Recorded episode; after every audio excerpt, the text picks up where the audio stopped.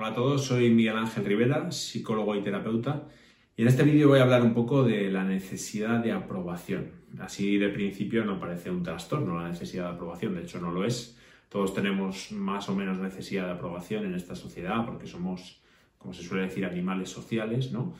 Pero eh, sí que es algo como muy característico, no de todas las personas, pero de muchas personas que sufren de ansiedad. Cuando tienen un problema de ansiedad o de estrés, muchas veces la necesidad de aprobación está ahí y hay que un poco pues, hablar de ello e intentar equilibrarla de alguna manera. ¿no? Entonces, bueno, en principio lo que diría yo es que eh, es muy natural, por decirlo así, tener necesidad de aprobación.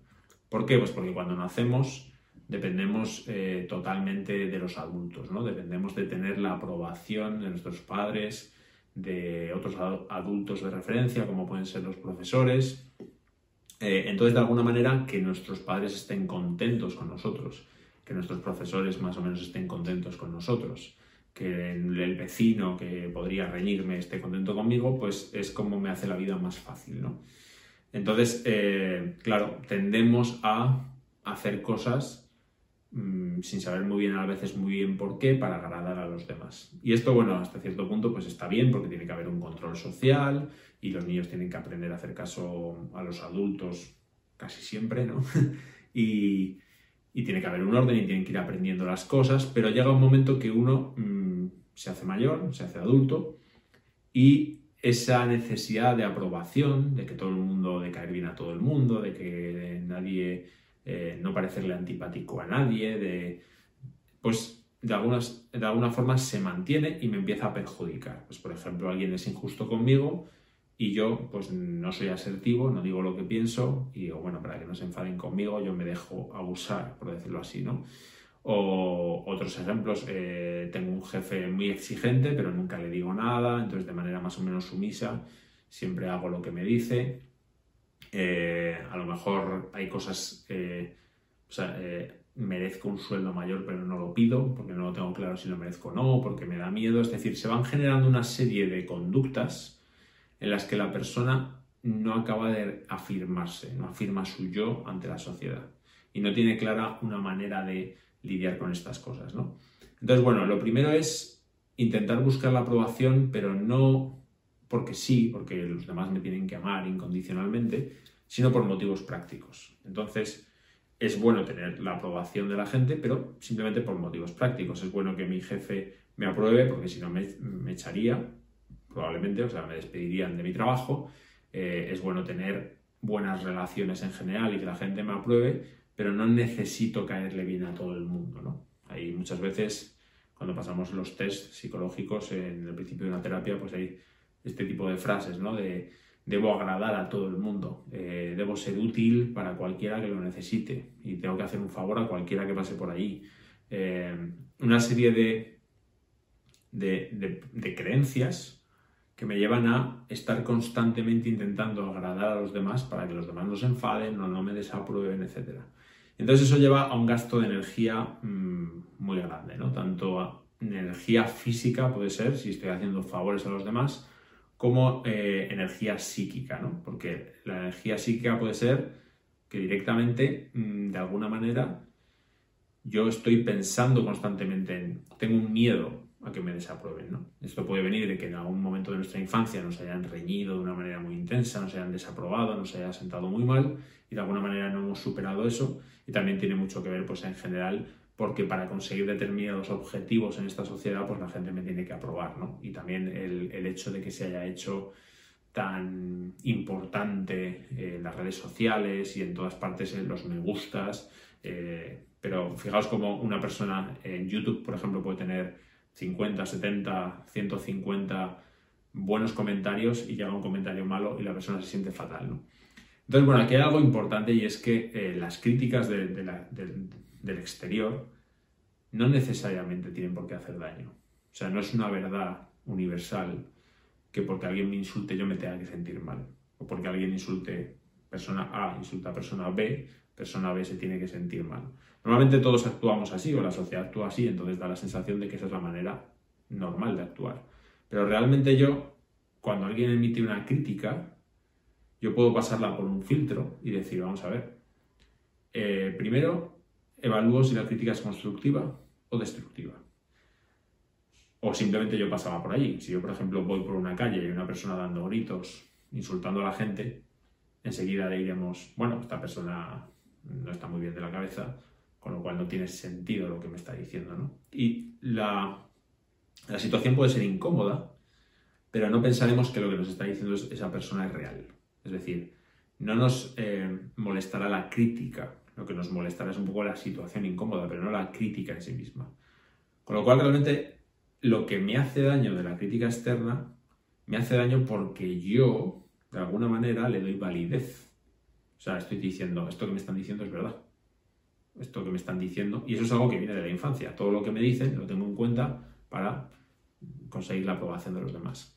Entonces, si una crítica es aleatoria porque pasé por la calle, esta distinción eh, la he hecho yo más o menos, lo que es crítica aleatoria, porque paso por una calle donde hay una persona insultando a todo el mundo, entonces si yo paso por esa calle, me va a tocar ser insultado. O una persona que estaba de mal humor y entonces me ha tocado, pues bueno, eh, me, me, dice algo que no es bonito, pero es porque la persona está de mal humor, no es por algo mío realmente. La crítica también puede ser destructiva, es decir, alguien que por alguna razón nos envidia, intenta tergiversar la realidad, intenta tergiversar la verdad y me dice algo, típico hater de YouTube, ¿vale? Me dice algo para que yo me sienta mal. Entonces, si yo catalogo, bueno, esta crítica es destructiva, no, no voy a hacerle ningún caso, yo sigo con mi vida. Y luego, cuidado con las críticas constructivas, porque las críticas constructivas pueden venir de una persona, que sea un amigo, que sea una pareja, que sea un padre, mm, un hijo, que sea un profesor, una persona con un premio Nobel, da igual, una persona te puede dar una crítica constructiva y aún así tú tienes derecho a no estar de acuerdo. Puedes no estar de acuerdo perfectamente con una crítica constructiva, te la dé quien la dé. Entonces, no porque alguien sea alguien o tenga un título o sea una persona importante, cuando tú ya eres una persona adulta, no tienes que aceptar la crítica inmediatamente, sino que tú tienes que generar un filtro igual y pensar y decir, vamos a ver, es constructiva, puede que esta persona crea que tiene, que tiene la razón, puede que tenga cierta razón, pero aún así yo me voy a manejar por mis propios intereses. Entonces no me interesa seguir el consejo de esta persona. Entonces yo tengo derecho a ignorar los consejos de los demás, aunque estén hechos con buena intención. A esto nos lleva a algo importante, que a mí me gusta hablar mucho en terapia, que es el halago o elogio. Uno puede pensar, hombre, que te critiquen es malo y que te halaben es bueno. Es un poco como solemos pensar. Pero si no me equivoco, creo que fue Platón el que dijo, el halago es tan pernicioso como la crítica, lo que ocurre es que el halago te deja un regustillo dulce. Y lo piensas y dices, anda, ¿y por qué Platón diría que el halago es pernicioso? Está utilizando una palabra bastante, no sé si será la palabra exacta que él dijo en griego, ¿no? Pero eh, una palabra bastante dura, ¿no? Pues porque el halago, si me lo creo, eh, de alguna manera puede hacer incluso que yo me mantenga haciendo cosas que no quiero hacer. Es decir, imagínate que a mí me gusta mucho, o sea, que yo soy muy bueno haciendo un determinado trabajo, pero ese trabajo ya me aburre, me cansa, yo quiero probar cosas nuevas, ese trabajo ya no me dice nada. Estoy ahí a lo mejor porque este es otra, otro tema de la necesidad de aprobación, porque era el negocio familiar, era el negocio de mi padre, entonces se supone que yo tenía que ser el heredero y tenía que seguir con el negocio. Entonces, para conseguir la aprobación de mi familia, pues yo resulta que me de pensar en eh, ser monitor de surf en Bali, que era lo que verdaderamente quería hacer, porque amaba el surf, pues resulta que me he quedado eh, trabajando en una oficina, el negocio de mi padre, y se me da bien porque tengo habilidades, lo hago bien y la gente me elogia, me dice, ¡ay, qué bien lo haces, qué bien lo haces!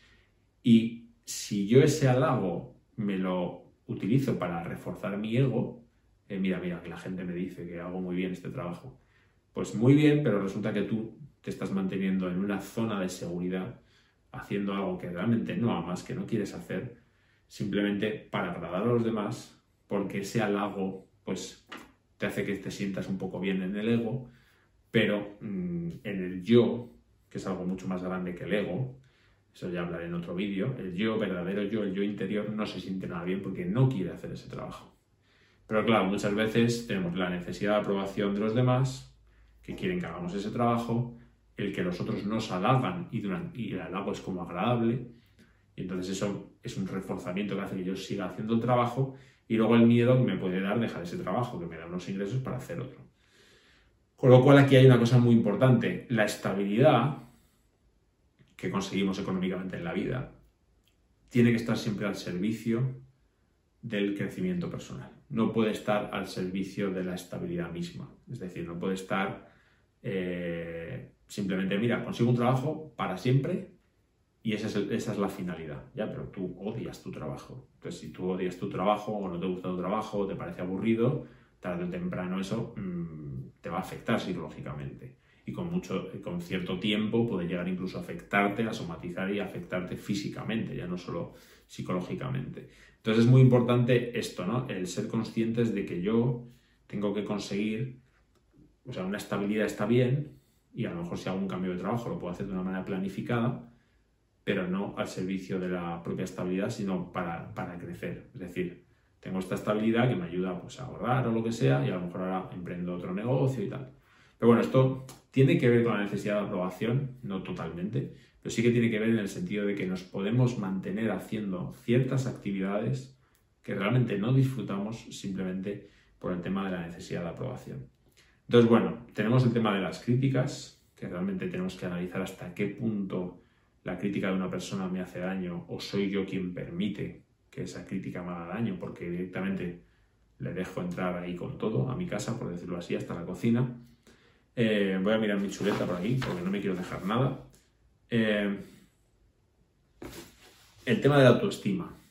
Cuando yo voy constantemente haciendo favores a los demás, llega un momento que si yo no estoy haciendo, tratándome a mí justamente, es decir, yo doy más de lo que recibo, en realidad me estoy humillando. Entonces, como me estoy humillando, cuando doy más de lo que recibo, eh, eso va a llevar a una baja autoestima obligatoriamente. O sea, puede, puedo que yo me quiera engañar a mí mismo diciendo, no, no, lo hago porque soy muy buena persona, esto es algo que ocurre mucho dentro de nuestro entorno eh, cristiano, el pensar que sacrificándome por los demás, eh, siempre, siempre al final voy a ser feliz y va a ser bonito, pero es que uno se tiene que respetar a uno mismo al igual que respeta a los demás. No tiene que respetar más a los demás que a uno mismo, porque eso, respetar más al otro que a mí, es no respetarme a mí, con lo cual es humillarme a mí. Entonces hay mucha gente que, que sí, que está, que tiene como ese buen corazón de querer darlo todo, pero al final esa persona tiene ansiedad, está deprimida, está mal. ¿Por qué? Porque el sistema, siempre hablo del sistema cognitivo, emocional, conductual, sabe que está perdiendo agua. Es decir, si yo tengo un... Imaginaos que yo tengo un pozo de agua en casa y el agua viene de un pequeño manantial que llega a mi pozo. Está muy bien que yo dé agua a los vecinos, pero yo me tengo que asegurar que yo también tengo agua para mí, porque si no me muero de sed, y ya si me muero de sed, pues mm, ya no se puede dar agua a los vecinos, no sé quién, como no invadan mi casa y se la quede alguien, pero en principio, no sé si me explico, yo necesito tener agua para mí para seguir dando a los demás. Entonces esta es un poco la clave, ¿no? Yo necesito asegurarme que mi pozo está lleno o que mi pozo tiene una buena cantidad de agua y que la velocidad en la que doy a los demás no supera la velocidad en la que el pozo se renueva con el pequeño hilito del manantial que viene. Cuando yo encuentro ese equilibrio entre el dar y el recibir, yo estoy bien. Pero en el momento que empiezo a dar y dar y dar y yo no recibo, cuando yo hago favores, pero no se me ocurriría nunca pedir ese favor, hay, una, hay un desequilibrio. Y entonces yo mismo me voy como humillando y mi autoestima se va resintiendo. Pero entro como en una especie de hábito de hacer esto. Y hasta que uno no entra en una terapia y le dicen, vamos a ver, no puedes ir salvando al mundo, no puedes ir ayudando a todo el mundo y que luego te dé vergüenza pedir ayuda cuando tú lo necesitas. Eh, tienes que regular el dar y el recibir, ¿no? Entonces, esto es algo que ocurre muchísimo y la persona acaba deprimida, con ansiedad, sintiéndose mal. Y ya un momento, pues eso, mm, si mi objetivo en la vida es agradar a todo el mundo, ¿por qué no hago tal trabajo para agradar a mis padres o a mis suegros o a quien sea, en vez de hacer el trabajo que yo quiero, ¿no? Si mi objetivo es agradar a todo el mundo, ¿por qué no voy siempre a donde quiere mi pareja de vacaciones y nunca voy a donde quiero yo? O sea, al final es imposible que esta persona no se deprima, no tenga ansiedad, etc. Entonces, bueno, es muy importante el regular. No estoy diciendo irnos al otro polo, que sería ahora soy egoísta y ahora hago yo lo que, siempre lo que yo quiero.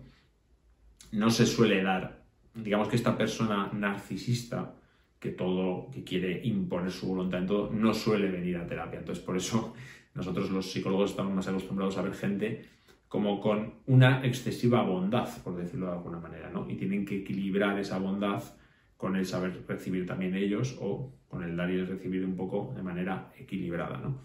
Entonces, eh, por eso pongo un poco el énfasis ahí, pero no, no consiste en de repente volverse egoísta y demás, ¿no? Pero además esta gente, estas personas que hacen tantos favores, muchas veces se ofrecen y ya se meten ellos en el lío de alguna manera, y otras veces también hay personas un poco aprovechadas, que son expertas en, pues un amigo a lo mejor que ya es experto, ya sabe que esa persona le va a hacer el favor, entonces se aprovechan, como se dice aquí en España, les das un dedo y te cogen el brazo, ¿no? Se aprovechan de tu bondad para continuamente eh, pedirte favores y cuando llega un momento que la persona se vuelve asertiva y, empieza a poner límites, incluso le dicen, pero ¿qué te pasa? ¿Qué, borde estás?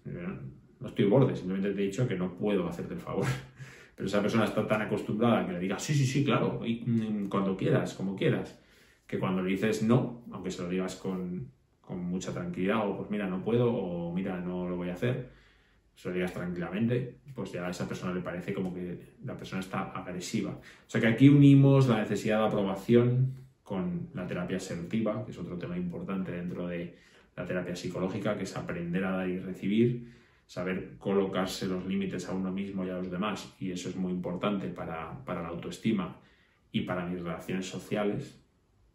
Muchas veces lo que ocurre es que esta persona que tiene esa necesidad de aprobación, tiene, en, la familia se le ha dado ese rol. A lo mejor tiene como esa naturaleza bondadosa y en vez de corregirlo, en vez de a lo mejor los padres corregirlo, o no han podido corregirlo aunque lo hayan visto o ni siquiera lo han visto, ¿no? Y de alguna manera, eh, o incluso a lo mejor los padres hasta se aprovechan de eso, ¿no?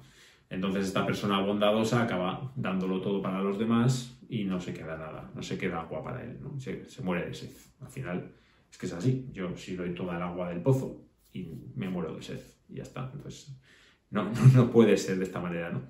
Entonces, bueno, eh, ¿qué pensamos? Bueno, hay personas que a lo mejor no tienen una gran necesidad de aprobación a todo el mundo, pero sí a lo mejor en el ámbito del trabajo, por esa necesidad de hacerlo bien en el trabajo. Entonces, la necesidad de aprobación hacia el jefe es excesiva. Esto también genera muchísima ansiedad. O sea, no solo tiene que ser a todo el mundo significativo, ¿no? a cualquier persona significativa de mi entorno, como dice más o menos Albert Ellis, el creador de las ideas irracionales, ¿no? cuando habla de que también viene eso del estoicismo, se basó mucho en el estoicismo. Eh, no hace falta que tenga una necesidad de aprobación ante cualquier miembro de mi comunidad, pero puedo tener una necesidad de aprobación excesiva con un jefe, con una persona, con algún miembro, y eso también hay que aprender ahí a regular, ¿no? Por miedo a, quedar mal, por miedo a que me despidan, lo que sea. Entonces, bueno, hay que encontrar ese, ese equilibrio. Entonces, lo primero es eh, una cosa muy importante es generar nuestra autoestima, darnos cuenta que no, no podemos tener una autoestima sana si no eh, damos y recibimos de manera equilibrada, porque si solo recibimos somos egoístas, ya digo que esa persona alguna vez viene a terapia, pero es raro, y si damos mucho más de lo que recibimos, nos estamos humillando, y entonces al final la autoestima aunque hoy haya una parte de la mente que diga, no, no, es muy bueno mm, ser bondadoso hacia los demás, ya, pero la autoestima se está muy... Sea, a la vez me estoy, con mis actos me estoy humillando. Entonces los actos son al final lo que cuenta, Si yo me humillo con mis actos, si yo me estoy diciendo a mí mismo con mis actos, yo soy menos que el otro, entonces como me voy a sentir en mi yo interno es que soy menos, me sentiré menos que el otro, me estaré humillando, mi autoestima es baja. Entonces hay que regular eso para la autoestima, ser conscientes de cómo la necesidad de aprobación nos puede empujar a hacer cosas que no queremos simplemente para agradar a los demás. Hay que pensar que si no consigo la aprobación de una persona eh, eh, importante para mí y yo buscaba esa aprobación de esa persona, si no lo consigo, pues puede ser molesto, pero no es una catástrofe, no es el fin del mundo. Eh, y bueno, intentar ¿Por qué es tan importante esto? Por, justamente lo que hemos hablado. Una persona no puede estar haciendo sus actividades solo para agradar a los demás e ignorar todas las actividades que le pueden generar entusiasmo. Porque el entusiasmo es como ese, esa guía que te está diciendo, por aquí tienes que ir en tu vida. Todo aquello que te genera entusiasmo es como que la emoción te está dirigiendo, emoción viene del latín emovere, o sea, moverse hacia, entonces la emoción te dirige hacia lo que de alguna manera te va eh, a hacer feliz o a tener una vida más significativa, ¿no?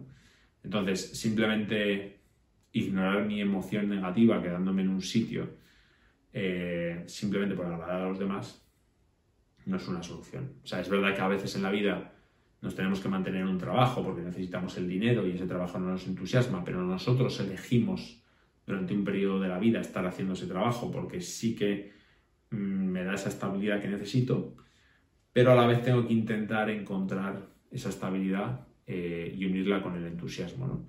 O si veo en un momento de mi vida concreto no puedo tener esa estabilidad con un trabajo que me entusiasme o que me guste, pues eh, mientras voy trabajando para conseguir eso, pues sí que hacer otras actividades de ocio, de hobbies, que sí que me entusiasmen y que le puedan dar significado a esa parte eh, de mi vida, de mi alma, por decirlo así, que necesita esa expresión. Bueno, pues esto es un poco algunas, algunos tips, algunas cosillas sobre la necesidad de aprobación, cómo está un poco relacionado, muy relacionado con el tema de la ansiedad. También muchas veces las personas que tienen mucha necesidad de aprobación también son muy autoexigentes, muy perfeccionistas porque es como la herramienta que ellos usan para conseguir la aprobación de los demás. Es decir, si yo soy muy autoexigente, muy perfeccionista, hago muy bien mi trabajo, eh, consigo la aprobación de mis compañeros de trabajo o de mi jefe. Eso añade mucha más tensión, mucho más estrés. Entonces, normalmente necesidad de aprobación y autoexigencia son dos ingredientes que casi siempre están en las personas que sufren eh, cualquier trastorno de ansiedad. ¿no? Eh, tienen bastante, bastante que ver. Corrigiendo eso poco a poco, eh, la cosa mejora mucho.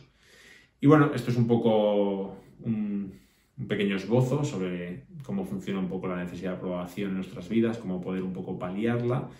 Bueno, y si alguien quiere concertar una cita conmigo de terapia online, pues podéis escribirme a miguelangelriverapsicólogo.gmail.com y también podéis echar un vistazo en la web que es miguelriverapsicología.com. Así que nada, esto es un poco el vídeo de hoy. Espero que haya, haya servido, que sea útil. Ser felices, que vaya todo muy bien y nos vemos en la próxima. Chao.